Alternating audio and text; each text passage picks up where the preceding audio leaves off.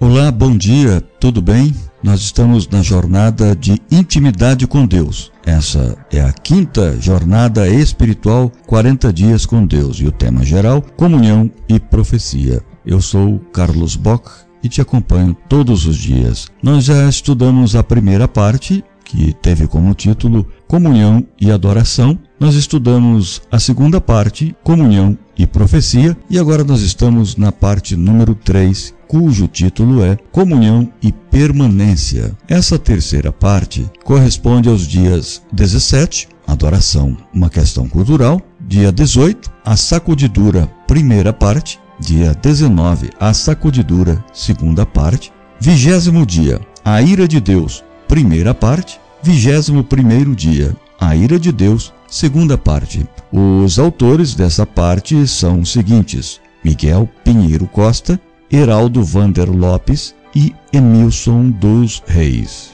Vamos então ao dia 17. Adoração, uma questão crucial. Assim como sábado, o mandamento dos dízimos e das ofertas também é parte crucial do contexto profético de nossa igreja. Tudo que já vimos e ainda veremos nessa jornada, direta ou indiretamente, tem que ver com esses elementos de adoração. Esse foi o método escolhido por Deus para o sustento da igreja. É simples, fácil e funcional. E mais, Deus é a base do sistema. Nesse sistema, podemos ver claramente esboçado o projeto de restauração da raça humana, uma vez que o dízimo identifica quem é o dono e o provedor, enquanto a oferta mostra Cristo como a grande oferta de Deus para a redenção da humanidade. O ato de dizimar e ofertar é mais do que dar dinheiro. É um ato de adoração ao Deus, Criador dos céus e da terra, e o Cordeiro que foi morto desde a fundação do mundo.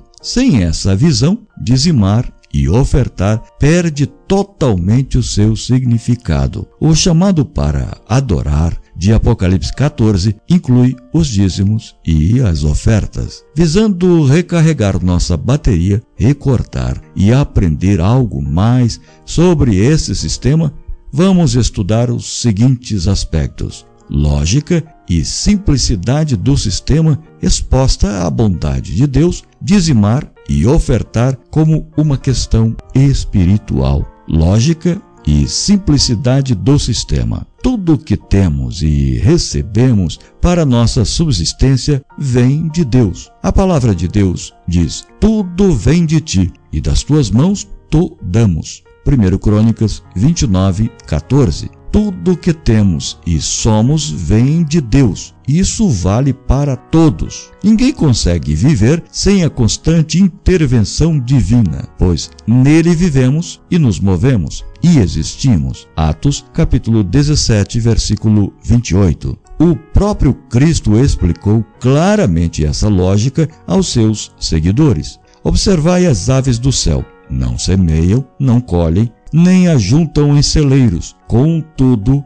vosso Pai Celeste as sustenta. Porventura, não valeis vós muito mais do que as aves? Mateus 6, 26. Comentando essa passagem, Ellen White afirma: O grande provedor dos homens e animais abre as mãos e supre a necessidade de todas as suas criaturas. Não considera as aves do céu inferiores em seu cuidado não lhes põe o alimento no bico, mas toma providências para lhes satisfazer as necessidades. Cumpre-lhes apanhar as sementes que para elas espalha. Tem de preparar o material para o ninhozinho. Precisam alimentar os filhotes e saem em seu trabalho cantando, pois vosso Pai Celeste as alimenta. E não tendes vós muito muito mais valor do que elas? Não tem de vós, como adoradores inteligentes e espirituais, mais valor do que as aves do céu? Não há de que o autor de nosso ser ou o conservador de nossa existência, aquele que nos formou a sua própria e divina imagem, não há de ele prover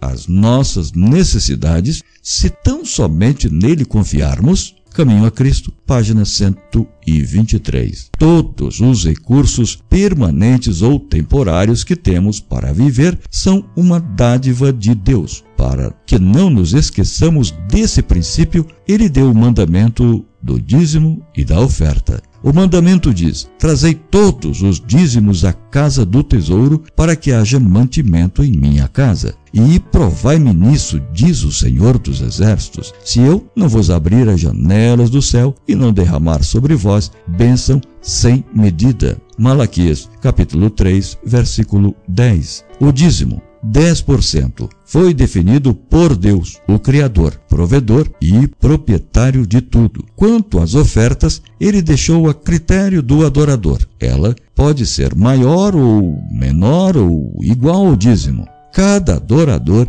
deve doar de acordo com o que propuser no coração. A oferta deve ser planejada e de maneira percentual, ou seja, proporcional ao rendimento. Tanto os dízimos quanto as ofertas devem ser devolvidos com alegria e sentimento de adoração, e nunca com tristeza, como se Deus tivesse tirado ou explorado um adorador rico ou pobre. Ao contrário do que pensam as pessoas que não conhecem a Deus, essa ordem divina para se trazer à sua casa os dízimos e as ofertas é uma das mais extraordinárias manifestações da bondade de Deus para com os seus filhos. Resposta à bondade de Deus. Uma vez que tudo é de Deus, não seria surpresa se ele pedisse que fosse levado 80% dos recursos à casa do tesouro para o sustento do evangelho. Por que ele não fez isso? Penso que uma das possíveis respostas seria dar oportunidade a todos de reproduzir parte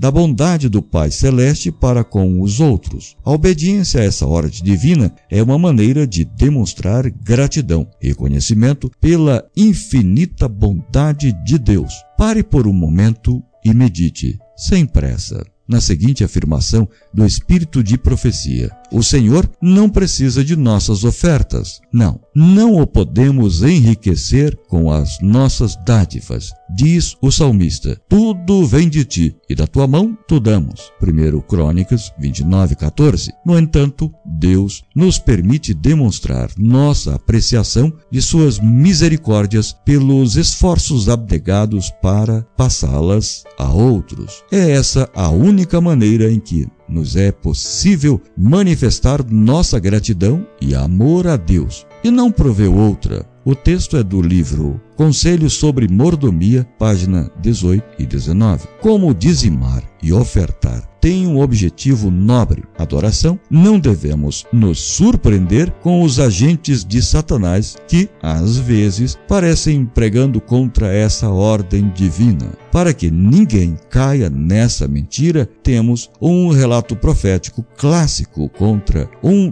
desses agentes do inimigo. Leia e medite. Compreendo que também estás proclamando que não devemos dar o dízimo. Meu irmão, tirai o sapato de vossos pés, pois o lugar em que estás é terra santa. O Senhor falou em relação ao dar os dízimos. Ele disse: Trazei todos os dízimos à casa do tesouro, para que haja mantimento na minha casa. E depois Fazei prova de mim, diz o Senhor dos Exércitos, se eu não vos abrir as janelas do céu e não derramar sobre vós uma bênção tal que dela vos advenha a maior abastança. Malaquias 3:10. Irmão e irmã, não tem como fugir. Somos devedores a Deus daquilo que lhe pertence.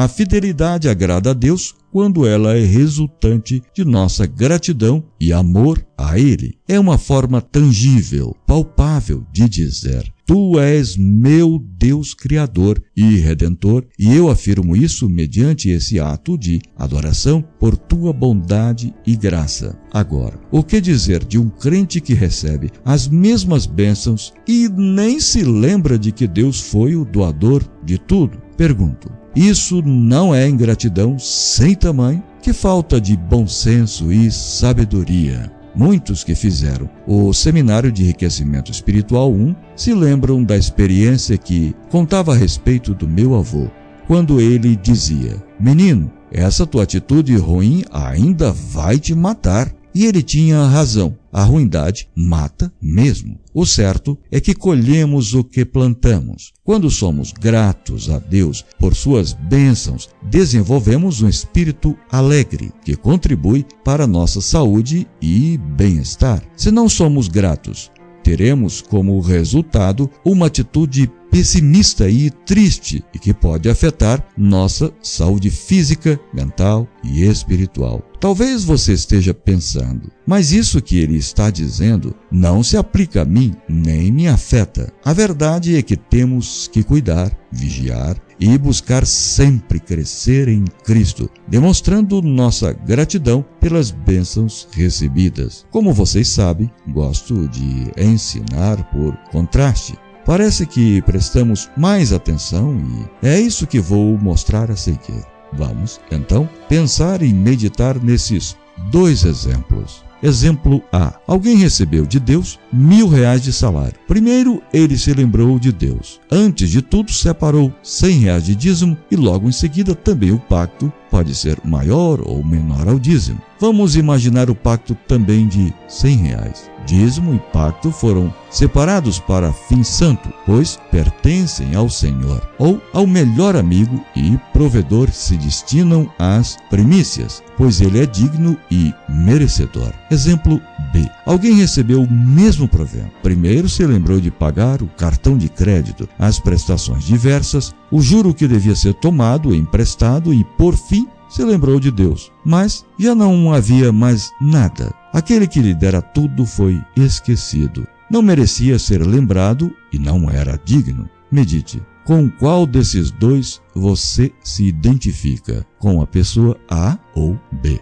O que, o que o levou a essa situação? Irmãos queridos, não há como negar que a minha condição espiritual que vai determinar com que exemplo vou me identificar. Dizimar e ofertar. Uma questão espiritual. Tenho repetido durante anos e volto a dizer para uma pessoa que desenvolveu e consolidou o hábito de buscar a Deus nas primeiras horas de cada manhã. O significado do dízimo e da oferta é diferente. Para ela, dizimar e ofertar é uma maneira de adorar a Deus, porque Ele é digno. Assim como separamos a primeira hora da manhã para Deus, da mesma forma faremos com os dízimos e as ofertas. Para o fiel mordomo, dizimar e ofertar são partes integrantes de sua espiritualidade. O sagrado vem em primeiro lugar e as demais coisas são secundárias.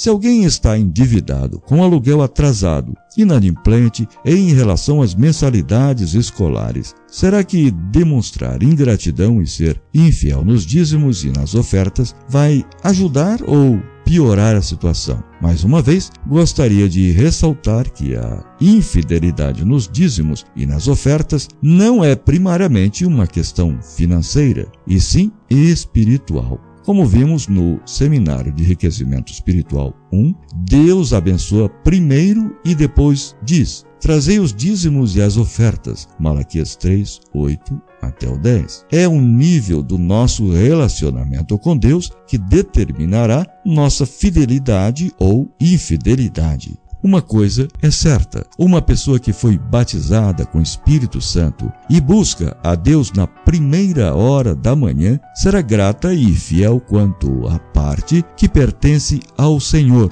O fiel mordomo sabe que aquilo que é sagrado, que foi separado, mediante voto para a destinação santa, não se mexe. Quando se faz uma promessa à causa, isso é, um voto feito a Deus e deve ser mantido como sagrado, à vista de Deus, não é nada menos do que sacrilégio aproveitar-nos para o próprio uso daquilo que foi uma vez votado para promover sua sagrada obra. Testemunhos Seletos, volume 1, página 549. Examinando o coração. Examinai rigorosamente o vosso próprio coração, à luz da eternidade não oculteis nada a vosso exame. Esquadrinhai, ó, esquadrinhai, como se disso dependesse a vossa vida. E condenai a vós mesmos, pronunciai a sentença sobre vós mesmos, e então, pela fé, reivindicai o purificador sangue de Cristo para remover as manchas de vosso caráter cristão. Não aduleis nem desculpeis a vós mesmos, tratai honestamente com a vossa própria alma. E então, ao vos considerardes pecador, caí completamente quebrantados ao pé da cruz. Jesus vos receberá, tão corrompidos como sois, e vos lavar em seu sangue, purificando-vos das de impurezas e vos habilitando para a sociedade dos anjos celestiais, num céu puro e harmonioso. Não há ali discordância nem discórdia.